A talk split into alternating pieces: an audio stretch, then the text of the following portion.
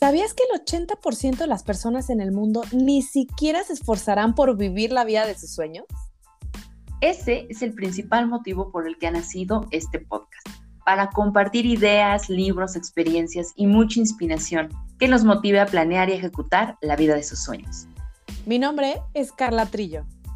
Y yo soy Alejandra Vázquez. Bienvenidos todos a este su podcast. El dinero sí crece en los árboles. Dios no nos da sueños equivocados. Tienes todo dentro de ti para lograr lo que anhelas. Hace como dos meses estaba desayunando con una pareja de chicos entre 25 y 27 años, recién casados. Me habían contactado para hacer su estrategia patrimonial y su principal meta financiera es comprar una casa. Ellos son de Monterrey, su ilusión es comprar una casa de aproximadamente 8 millones de pesos. Y estando en la sesión, platicábamos y les preguntaba si ya habían ido con algún broker hipotecario o ya habían tenido una asesoría en crédito hipotecario. Me decían que esto no había sucedido. Entonces, los canalicé, les dieron la asesoría y el resultado fue que solamente les pudieron otorgar 2 millones de pesos de crédito. Cuando la chica supo esta noticia, volteó a ver a su novio, a su esposo, y le dijo, ¿ya ves cómo te dije que sí somos pobres? En ese momento intervine inmediatamente y les dije, por supuesto que no, ustedes no son pobres. Lo que necesitan es una estrategia que les permita alcanzar la meta de comprar la casa de sus sueños. Y de eso trataremos hoy en este capítulo de nuestro podcast. Carla, bienvenida. ¿Qué te parece esta historia? Hola Ale, buenos días. Oye, qué fuerte que uno tiene un sueño, una meta y a veces porque no es o no se puede dar la que exactamente traes en mente, tus ilusiones se caen, ¿no? Yo creo que algo con lo que quiero empezar aquí es, no porque alguien más haya logrado antes que tú algo que tú quieres, quiere decir que tú no lo vas a lograr justamente como lo dices, a veces nada más nos falta un poco de foco, de estrategia. Y para tener una estrategia necesitamos bien definidas nuestras metas financieras, ¿no? Así es, así es, totalmente. Y una vez que justo las tenemos definidas, vamos a ver el orden de prioridad, porque a lo mejor quiero el carro, la casa, este, y pero además irme de viaje, pero ¿qué es lo más importante para mí en este momento? Claro, y yo creo que tener metas y objetivos financieros claros el día de hoy nos va a ayudar a tomar las decisiones que tanto nos cuesta tomar en nuestro día a día. No me gusta ahorrar, es que de verdad, Carla, el dinero me quema en las manos. De verdad que siempre estoy pensando en gastar, pero no puedo ahorrar, gasto más de lo que gano, vivo endeudado. Entonces, necesitamos tener estas metas y objetivos claros para tomar esas decisiones que no nos gusta tomar, que sabemos que debemos de tomar, pero no nos gusta. Y sabes qué, Carla, yo creo que justamente es porque ahí tal vez no sea algo que, que realmente nos gustaría tomar. O sea, no nos hemos sentado a ver y decir, oye, realmente sí quiero tener esta casa. Y como decías, tal vez yo quiero esta casa, pero porque me estoy comparando con mis amigos. Ajá. y ellos ya tienen esa casa pero capaz si lo que realmente a mí me mueve se tendría que, o tal vez lo que yo quiero es, y yo solo con un departamento perfectamente lo hago bien. Entonces, ahí es donde necesitan saber qué quieren, qué es lo que realmente resulta importante para cada uno de ustedes. Y teniendo el fin en mente, tenemos que determinar también el qué y el para qué. Ajá, o sea, justo. Quiero mi eh, casa. Quiero mi casa. ¿Y para qué la quiero? Para tener esa independencia en mi espacio, mi independencia económica, para tener mi patrimonio, para alcanzar tal vez esa meta que para mí es importante. Y pónganle el nombre que ustedes quieran. Exacto. Hay una frase que creo que Ale y yo siempre decimos también, es que cuando las prioridades son claras, las decisiones son fáciles. Así de sencillo, ¿no? Entonces, Muchos escucha, seguramente lo han escuchado con amigos, compañeros, redes sociales, podcast, en todos lados. Las metas de corto, de mediano, de largo plazo. Y pareciera que es un estándar. De corto plazo, ay, pues quiero cambiar mi computadora. Quiero el viaje del fin de semana. Quiero salir de deudas, ¿no? Pero realmente ustedes se van a estipular qué metas y qué prioridades tienen para el corto, mediano y el largo plazo.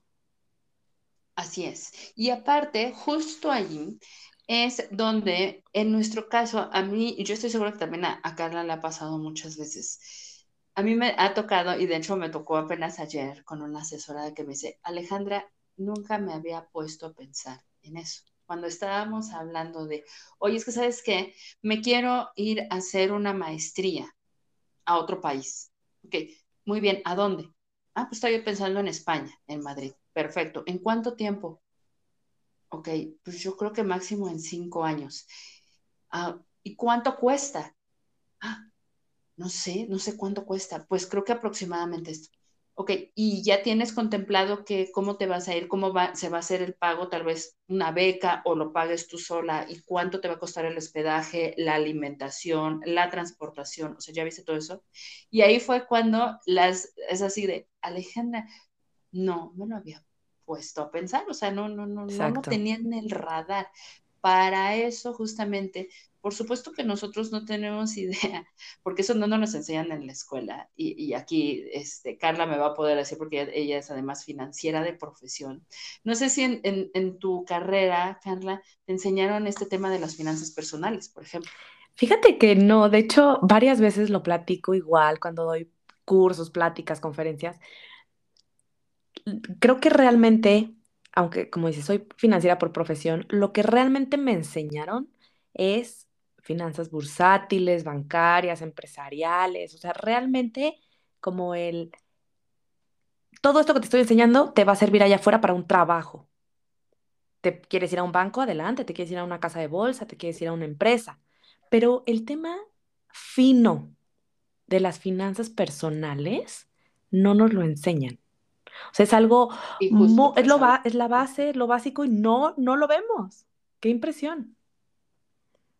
Y debería de ser, porque también es algo que en casa no te enseñan prácticamente. ¿No? En casa a veces es un tabú, en casa no, no, no estamos acostumbrados a hablar de dinero desde casa, menos en la escuela, menos con amistades. ¿No? Si se fijan hoy en día, yo creo que el preguntarle a alguien, oye, ¿cómo cuánto ganas? Es como, ah, ¿por qué me está preguntando eso? Oye, ¿cuáles son tus metas? Oye, ¿cuánto estás ahorrando para tu meta? Tocar tema dinero es algo tan delicado, ¿no? Tristemente, porque debería ser un poco más natural. Es la relación más larga que tenemos en nuestra vida, el dinero. Entonces, tratemos de hacerlo un poco más natural, yo creo, Ale, ¿no? ¿Cómo ves? Totalmente, totalmente, sí. Sobre todo, y también normalicemos el hecho de tener una asesoría patrimonial, establecer justo las metas de corto, mediano, largo plazo. Les podemos dar ejemplos, metas de corto plazo a un año, salir de esas deudas más apremiantes, iniciar el fondo de emergencia, gastar menos de lo que estamos ganando y sobre todo empezar a tener una mentalidad, un cambio de chip en donde nos vayamos pensando y también orientando a metas de mediano y largo plazo. Ajá. Esto es muy importante porque esto justamente es una de, puedo decir que incluso de las limitantes autoimpuestas, hasta por tema cultural, porque en Latinoamérica todo queremos ahorita. A la de queremos satisfacer nuestras necesidades inmediatas. Ajá. Y las de, las de mediano plazo y largo plazo las dejamos como si jamás fuéramos a llegar a ese momento. Y me voy a referir en específico a un ejemplo. Por ejemplo, estoy hablando de eh, el plan personal de retiro. ¿no? ¿Cuántos años me faltan para retirar? Capaz si ahorita todavía me faltan 30, 35, 40 años. Pero aquí es donde nos damos cuenta que el tiempo es más importante que el dinero. 100%.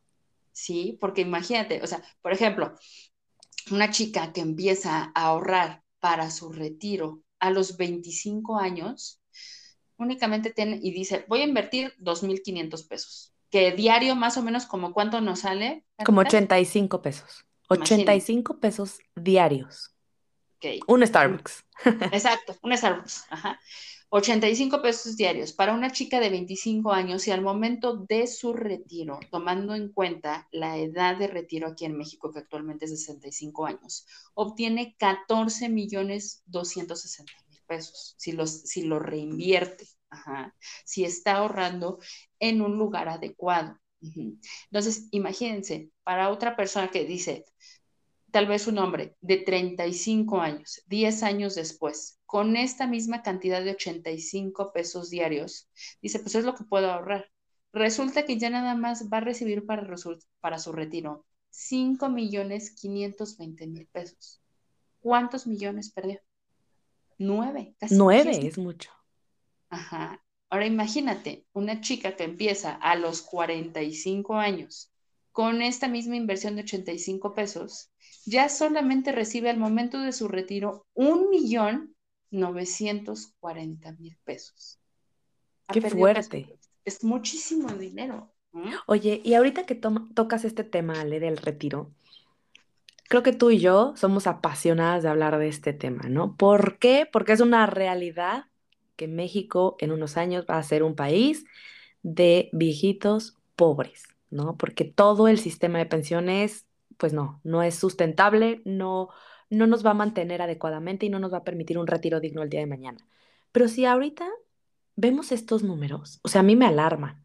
O sea, yo hoy no tengo los 25 años que diste en el primer ejemplo, estoy más cerca del segundo ejemplo, pero es alarmante que sabemos que es una meta, es una realidad, o sea, todos vamos para allá, ¿no? Todos vamos para los 65 años, Dios quiera, ¿no? A lo mejor me voy mañana, pero la mira es llegar a esa edad, al retiro, es de lo más seguro que va a llegar en nuestra vida y no lo vemos como algo importante. ¿Por qué? Porque no empezamos a ahorrar y a invertir.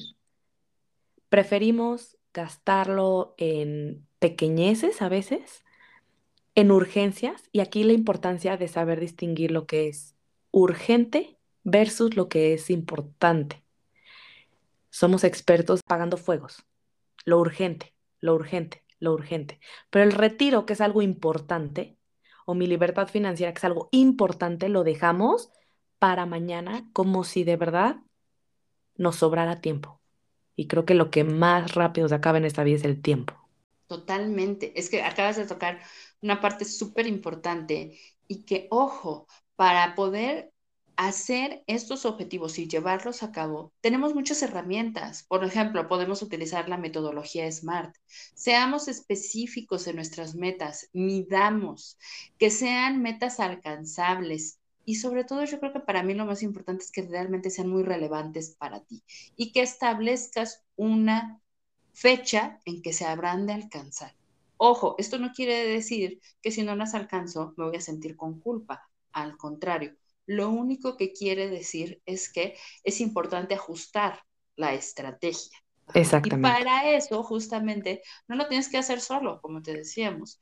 Lo puedes hacer acompañada, acompañado, acompañada de los especialistas, de gente que te pueda dar esta orientación, que puedas llegar y sobre todo, de que diseñe una estrategia que sea personalizada y acorde a lo que tú necesitas. Recuerda que todos somos diferentes, todos tenemos metas diferentes.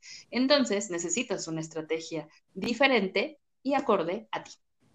Exacto. No está mal que hoy no sepas cómo llevar a cabo esto, este proceso o esta estrategia. Lo malo es no recurrir a especialistas y a expertos. Entonces, yo creo que si con algo Ale y yo queremos cerrar el día de hoy, es con que este momento que tienes hoy no va a regresar. Hace poco lo, lo vi en redes sociales. Nunca vas a ser tan joven como hoy.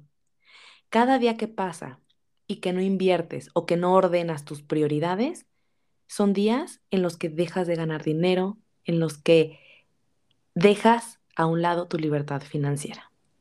Entonces, pues con eso terminamos y nos vemos en el siguiente capítulo.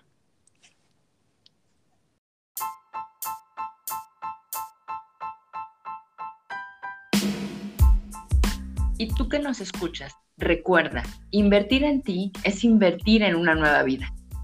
Creer en ti es creer en posibilidades. Nos escuchamos en el siguiente capítulo.